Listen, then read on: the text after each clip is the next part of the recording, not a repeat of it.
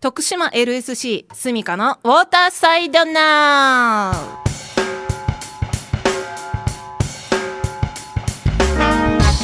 皆さんいかがお過ごしですか？シドニーオリンピック競泳銅メダリストでライフセーバーの私源澄香がお送りするこの番組は徳島の水辺がもっと楽しくもっと安全になるような情報とライフセービングに関する情報をお伝えしていきます。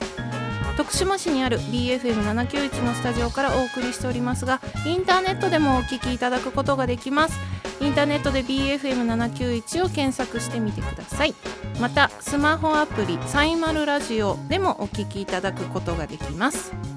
徳島 LSC スミカのウォーターサイドナウはアクサス株式会社の提供でお届けいたします。私たちアクサスは質の高い美と健康そしてゆとりをお客様に提供します。化粧品生活雑貨スポーツアウトドア用品お酒ガーデニング用品医薬品など生活に身近なアイテムを取り揃えてお待ちしております。心ときめく毎日をお届けしたい。お求めはお近くのアクサスグループ各店まで。はい、えー、春休み真っ只中でございます。私の春休みといえば現役時代泳いでおりました。シーズンインの、あのー大切な時期でもありましたしそもそも私みたいなこう水泳をやっているだけじゃなくてスポーツをしている人はですねあの長期休みはあんまり関係ないというか合ってないようなものというか、えーこうそういう時子供の時はね自分ばっかりなんていうことも思うこともありましたが大人になってみてよくよく考えてみるとですねお父さんお母さんの方が大変だったんじゃないかなと送り迎えやらご飯の支度やらなんだかんだで本当大変だったんだろうなというふうに思います。えー親御さんの皆さん、えー頑張ってください。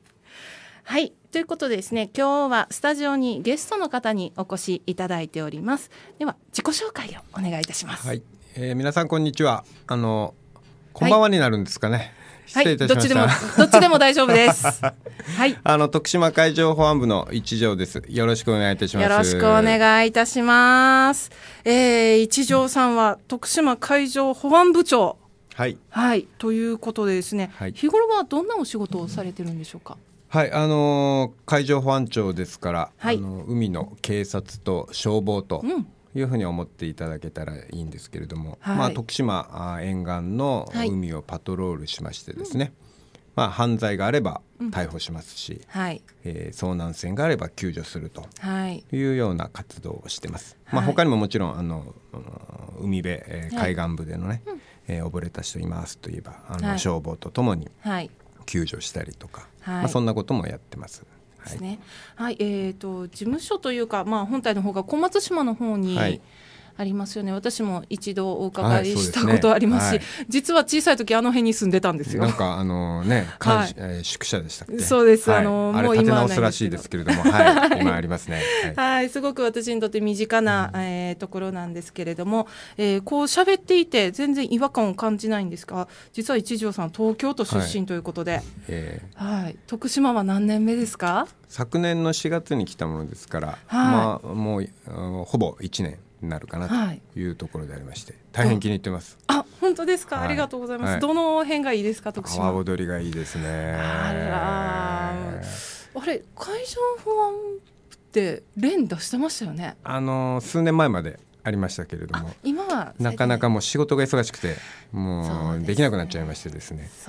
でね。有志がもうよっぽど好きな有志はが地元のはい連に、私はちょっと八千代連というところに入ってですね練習を毎週してまして。もう今足はまあ完璧かなと思ってるんですけども、はい。手がまだまだなかなか奥深いですよね 阿波やっ踊りてみると奥深いんですね。うん。簡単かなと思ったんですけども。という私もあまり上手にお踊れないんですけれども あの阿波踊りとかああいうねあの地域の踊りって結構その港港でこうつながっているというふうに聞いたことがあってですね。うん以前沖縄に行った時に、はい。あの沖縄の踊りうんエイサーとかああいうのありますよね、うん。阿波踊り同じリズムで踊れるんですよ。でその時に聞きました。こう日本中の港で海で地域と地域がつながってるんですよなんて話を、はい聞きました、まあ、リズムとか音楽もやっぱ日本人の血にね、はい、合ってるよなっていうのはすごく感じますね。はい、はい、でやはりこういうお仕事だとこう全国的にこういろんなところに転勤していくんでしょうか？そうですね。はい。はい、今までどのあたり行かれました？鹿児島、呉、はい、えー、宮城県の塩釜ですね、はい、あと横浜、はい、少ない方ですね、まあ、それでもね。そうなんですか、あのー、人によっては稚内から沖縄まで、はい、えー、経験しているのもいますからね、まあ、これそれぞれなんですけれども。本当に大変なお仕事ですよね会場まあでもいろんなとこ行けるんでね、はい、楽しみもありますよ、まあ、な馴染むまでに苦労するっていうのもありますけれども、はい、その分また楽しみもあるっていうようなところでねこの徳島も野菜が美味しいし、はい、すだちがなんといっても皆さんよく好きですね。すだち酒すだち中も好きですあもうダメですね。もう飲み出すと止まらないやつですね。あの海上保安部といえばですね、はい、あのこう私たちなんかやっぱりこう映画とかドラマとか、うん、海猿とかあと、うん、あの私漫画が好きなので海猿も漫画で読みましたし、はい、あと特急っていうのも、ね、はい、マガジンで連載してたので持ってるんですよ。愛読しておりますが、はい、ああいうイメージでよろしいんでしょうか？まああのあのイメージの職員も、はい、まああれはね1割ぐらいなんですけれどもああいうたくましいにもおります。ただ私はね、ちょっと、あの潜水は苦手です。こので違う方面で 頑張るかなというタイプなんですけどもね。はいこうそういうでも訓練は皆さん若い頃にでもされていたとかいう、う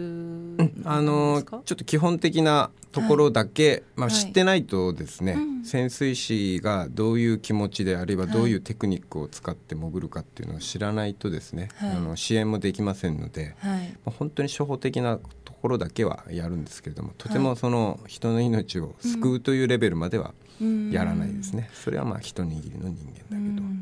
1割ということで徳島にはいるんですか？徳島はねいないんです。高知の方にいます。あとねえー、と関西航空基地の方にもいますね。うん。あのえっ、ー、とこうたくさんいろんなところにあの海上保安部があって徳島海上保安部はもう徳島の沿岸ということでいいんですね。そうですね。はいでさらに太平洋の沖合になると高知から出てったり徳島から出てったり和歌山から出てったり、はい、まあ、その時々の船のですね、はい、状況に応じて、うん、あの本部っていうのが神戸にあるんですけども、はい、そこがの指示に基づいてですね行きますので、えー、徳島の船であってもかなり四国沖の太平洋まで行くっていうこともありえますね。なるほど、はい。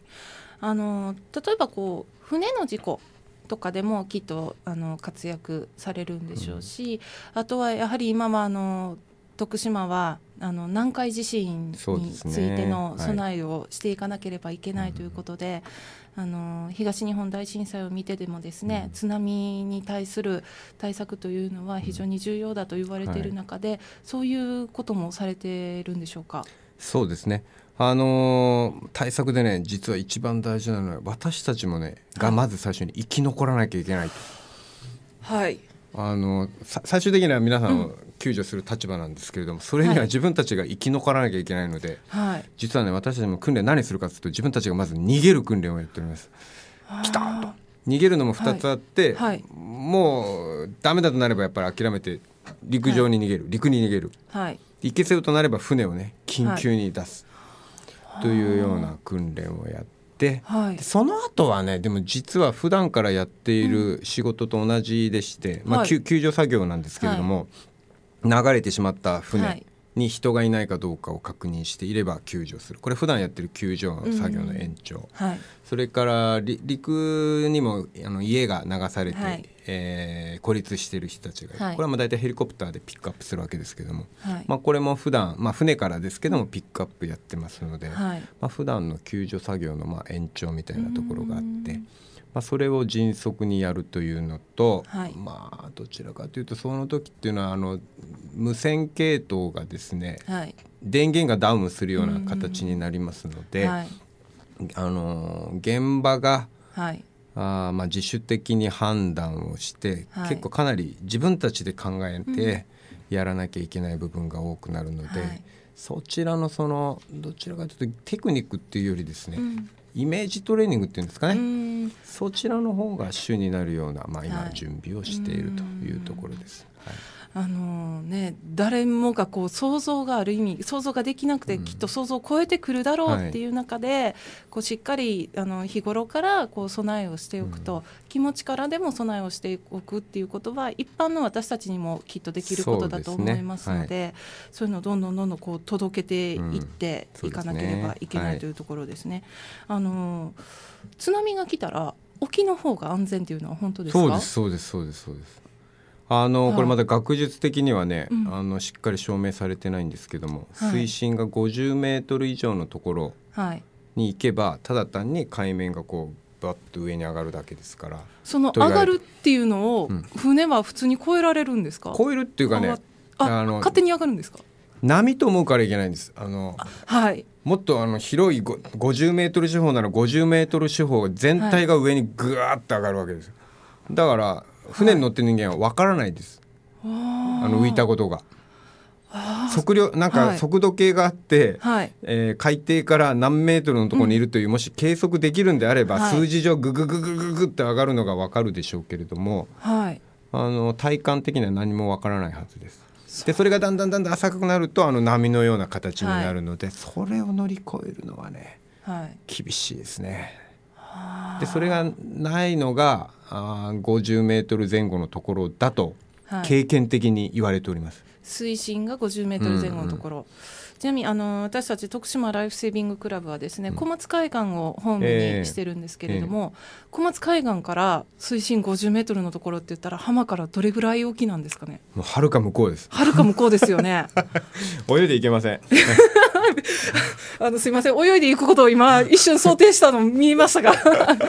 はるか向こう、はい、やっぱり漁船でねやっぱり10分、はい、20分ぐらいかかるような距離ですよ。小松海岸の,、まあ、あの浜から近いところのあの海底の様子っていうのはその波の、えー、上がってき方だとか、うん、あと普段からその、えー、海で遊んでいる人たちによく聞いて、うん、あのできるだけ把握をしようと思っているんですが沖の方になるとですねちょっとあの把握しきれないところもあるんですが結構やはりあそこは浅い全体的に浅いところなんですか？小松海岸の特徴として。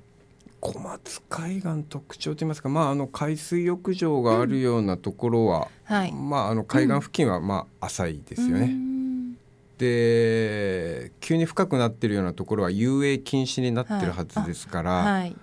あの遊泳禁止もね、はい、あのリスナーの皆さんに、あのぜひお伝えしたいんですけれども、遊泳禁止の場所って大体、ね、海が綺麗なんです。それからですね、はい、砂浜も綺麗で見た目はなだらかになっててね、はい、泳げるやんと、うん、で人も誰もいないので泳ぎたくなるんです、はい、ところがですね、うん、急にガクーンと深くなってるか、流れがねすごい速いか、どっちかでですね、遊泳禁止っていうのは絶対理由があるんです、はい、そこでね泳いじゃダメなんですよ。そうですね。はい。で、えー、話戻しますとですね、はい、小松海岸泳げる場所ですから、はい、あのー、ちょっと今手元にデータはないですけども、はい、まああの。あの割と浅いのが続いていると思います、はい。うん、だからその津波でいうと、はい、大丈夫な海域まで出るのには相当逆に時間かかると思いますね。はい、あのー、今のね、あのー沖に出たら津波は大丈夫なんて話をしてたら、うん、こう安易にね、うん、あのじゃ津波来そうだって言って、うん、もしかしてこう何らかの方法で、あの出てしまって、でもこう押し返されてなんてこともあると困るかなというふうに思ってちょっとあの話を広げさせていただいたんですけれども、はい、はい、えー、ではですねここで一曲挟ませていただいてですねあの一条さんには後半に、えーと、もっとライフセービングに関わるような内容でお伺いしていきたいと思います。で、えーと、今日の一曲はですね、えー、これは映画の主題歌でしたね、ね、映画海猿の主題歌でした、えー、聞いていただきます。シェネルで Believe はい一曲お聴きいただきました。今日スタジオには徳島海上保安部から一条さんにお越しいただいております、はい。えー、先ほどもあの言ったんですけども私たち徳島ライフセービングクラブでは小松海岸をですね、えー、ホームベースに、えー、徳島の水辺がもっと楽しくもっと安全になるようにということで活動させていただいてるんですけれども、あのー、実際こう海で事故起こりますよね。えー、特に徳島ではどういうふうな事故が多く起こってますか？えー、っとですね海浜事故というふうに私たち呼んでるんですけれども、はい、あの全国的にはですね、はい、遊泳中の事故っていうのがやはりあの第1位になってます、はい、ところがですね徳島はそれは第2位になってましてですね、あら、えー、1位は釣り中なんですね。全国的には遊泳中が1位なのに、うん、徳島だけは釣り中の事故が多いと。うん、これもね、まあ、私たちもしっかり分析できるだけのまたデータがしっかりないんですけど、うん、まあ、推測するにですね、はい、一つは海水浴人口が少ないんじゃないかと。い。うのが一つ。はい。それからやっぱ釣りはかなり盛んですよねこちらね、ね、県のとか南行くとね。はい、釣り自体が盛んなのと、はい、海水浴が少し他に比べて人気度が低いのかなと、両方相まってですね、うん、えー、釣り中の事故が多いのかなという感じを持ってます。なるほどあの実際私も小さい時はよく父親について釣りをしたりとかこの番組のゲストにも釣り好きな人が来てくれたりとかしていたんですけれども、えやはり釣り中の事故を防ぐとなると一番有効なのはライフジャケットなのかなというふうに思うんですが。うそうですね、はい。まあ、あのライフジャケットライフジャケットと言いますけどあれはねもう事故起きた後に はい。えー、まああの助かる手段ということですから、うんはい、まあ、事前にということになるとですね、はい、まあ、やっぱり、あのレジャーですから、はい、休みを調整をしてきますから、はい、大体あの無理をしている。無理が気象についても無理なのと、はい、体の体調、はい、これも少し悪くてももう行っちゃおうかと。いう中で足を滑らせてとかですね、はい、で、まあ、磯釣りの時ですけども海に転落してしまうと。転落した時に頭を打ってったりなんかして、通常なら泳げるのに泳げない状態になり、はい、救命胴衣着てないので沈んでしまうと、はい、そういえばですね、はい、源さんもご存知ですかね、はい、人間の体は沈むというのはご存知ですよね？あはいあのはい。これ意外とですね皆さんに、はい、え浮くでしょ？だってプールで浮くから泳げるじゃないっていう、うんはい、結構そういったご質問もねいただくんですけれども、うん。はい、あれは息を吸って肺に空気が入っているので浮くんであって、はい、意識を失って、肺からの空気が抜けてしまうと沈むんですね、だからライフジャケットと、こういうと少し分かっていただけるんですけどもね、はい。あの非常に分かりやすいです。あのー確かに徳島釣り天国って言われるほどの中でその楽しみの中にこう水辺っていうのはやっぱり危険が伴うから楽しいことをする時にはその遊んだ後も楽しいように事前からしっかり準備をしましょうねっていうあのことを知ってもらわなければいけないと思うんですね。すね。えー、はい、であの、まあ、ライフジャケットの着用にしてもそれを着るっていう行為をするっていうこと自体こう気持ちの準備ができる自分はこれから危険なところに行くんだから安全について意識を高めていこうっていうあの一歩目になるのかなというふうに思うんですね。で徳島ライフセービングクラブでもその事故が起きたらライフセーバーが行くではなくて事故を起こさないようにするっていうことが、ね、未然防止っていうことを第一に考えていきたいなというふうに思うんですけれども、えーと、一条さんこう全国いろんなところに行かれていらっしゃってライフセーバーっていう出会いはこれまでありましたか？直接はね源さんが初めてなんです、あら嬉しいです。ありがとうございます。はい。あのいろいろ活動はね、はい、あのいろんな形で、はい、目に当然触れてますので、はい、えー、競技会もあったり、はい、それからいろんなランクがあったりと、はいまあ、あのボランティアの中でね、はい、なんでここまで、うん、使命感にもいてやっていただいてるんだろうと、まあ、ありがたい存在です私たちからするとですね、はい、そう言っていただける結局すぐ駆けつけますけども、はい、目の前に現場の目の前にいるのはやっぱりライフセーバーですからね、そこですぐ対処できれば大変なことに、大きなことにならないで済みますので。非常に頼もしい存在だと思ってね、頼りにしてます。そうあの頼られるだけ頑張り頑張りたいですこれから。あのいろんなライフセービングクラブの活動を見ていますとこう夏の海水浴場シーズンが始まる前海のシーズンが始まる前にですねあの海上保安部の方とあと消防の方とライフセービングクラブとで合同でトレーニングとか、あのレスキューデモンストレーションしてたりというのをよく見るのでぜひ徳島でもそういう取り組みを今後目指していきたいなと思いますので、ね、はい、ご協力よろしくぱり私たちは最終手段というか、はい、最後の砦という存在ですので、うん、その手前でね、はい。えー、ライフセーバーの方たちが、はい、あちょっとあの人危なそうだぞと思えば声をかける。はい、まあ、なかなかマナーの悪い人もいるでしょうから、うん、苦労も多いんだとは思うんですけどもね、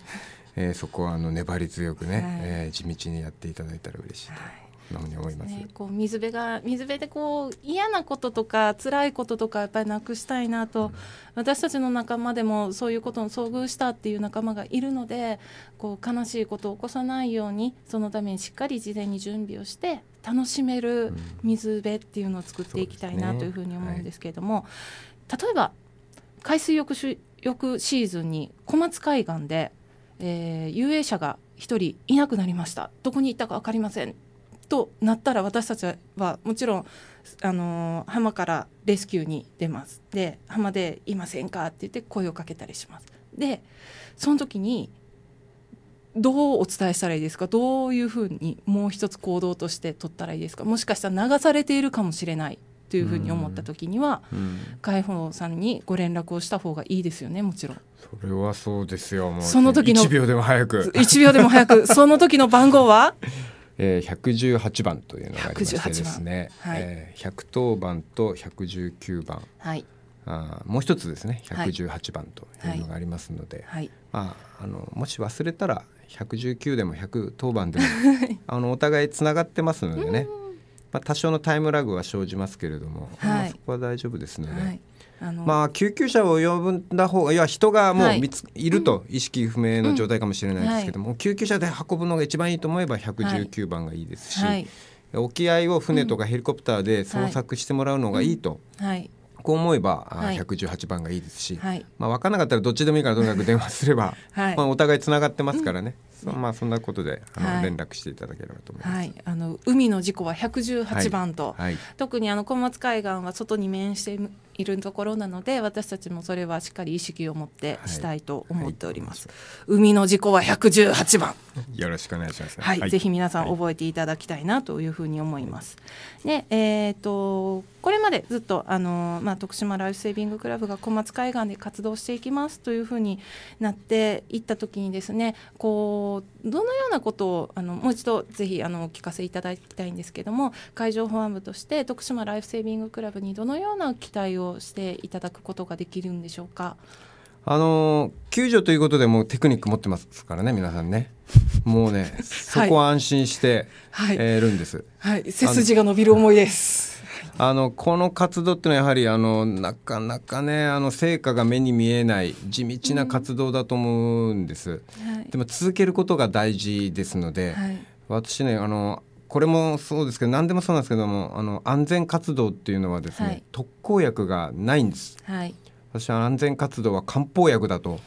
こう言ってるんですけれども。いい言葉をいただきました、はい、やはりあの継続をする、はい、で継続していくことで少しずつなんです。少しずつ浸透していくものなんですね、はい、ですからぜひライフセーバーの方も諦めずにですねい。ろいろな苦労はあると思うんです、はい。もうぜひ続けること、はい、これを目標に地道にですね、はい、続けてい、えー、っていただければ10年、はい、20年という単位で見るとね、はい、間違いなくね、えー、何か振り返ってみると成果というものがあるはずですので。もうそこを期待しております。もうきゅ、これは前提はあの救助は何か起きた時の救助はもう大丈夫あのしっかりしてるから大丈夫だと。その上で、はい、えーいろんな未然防止の活動ね、はい、これ地道な活動なんですけども、はい、これもぜひあのよろしくお願いしたいというのが私たちの希望です。はい、もうぜひあの一緒にいろんな活動をさせていただけたらなというふうに思います。あの私たちもまだまだ弱小ですので、あのいろいろフォローしていただけたらなというふうに思います。はい、ありがとうございます。えー、ここでライフセービングクラブからお知らせです。えー、徳島ライフセービングクラブではこの春からクラブ員の募集を、えー、正式に開始をしたいと思います。ます。徳島の水辺をもっと楽しくもっと安全にするための活動を一緒にしてみませんか？詳細についてはホームページで、えー、近日中に発表したいと思います。インターネットで徳島ライフセービングクラブと検索してみてください。また、えーと、活動のための、えー、スポンサーも切実にこちら募集しております。えー、徳島ライフセービングクラブが行う、えー、水辺の安全や地域貢献活動環境保全活動そして子どもたちの、えー、成長を促すための活動を応援していただける企業様等いらっしゃいましたらぜひよろしくお願いいたします。徳島ライフセービングクラブへのご質問お問い合わせはメールでお願いいたします。アドレスは徳島 .lsc.gmail.com です。よろしくお願いいたします。はい、えー、では一条さん最後に、はい、えー、一言何かコメントをいただいて、締めていただければですね。あのー、今いろいろお話したように総合すると、まあ、海ってね、あの、はい、優しさと厳しさ二つ持ってるんだと思うんです。はい、海行くといい景色、潮の風ね、はい、いろんな優しさあります。はい、一方で海は深い流れがある、えー、それから空気がない、こういう厳しさがこれ両方持ってるんだと思うんですね。ですからその海でぜあの優しさに甘えていっぱい楽しんでいただきたいんですけれども、一方でその厳しさに耐える安全面にも気を配りながら、はい、あの思い出をいっぱい作っていただきたいなとこんなふうに思います、はい、熱い一言ありがとうございました。えー、この番組は再放送もしております。毎週土曜日お昼の12時から1時まで、えー、2回分をお聞きいただくことができます。そちらもよろしくお願いいたします徳島 LSC スミカのウォーターサイドナウはアクサス株式会社の提供でお送りいたしました。それではまた来週お会いしましょう。さよなら。アクサスが皆様のアウトドアライフを快適サポート。パタゴニアアークテリクスホグロフスなどメジャーなブランドの選び抜かれたアイテム。本物を知るアウトドアマンたちも納得の品揃えでお待ちしております。地球を楽しむすべての人にお求めはアウトドアショップクラウドワークスまで。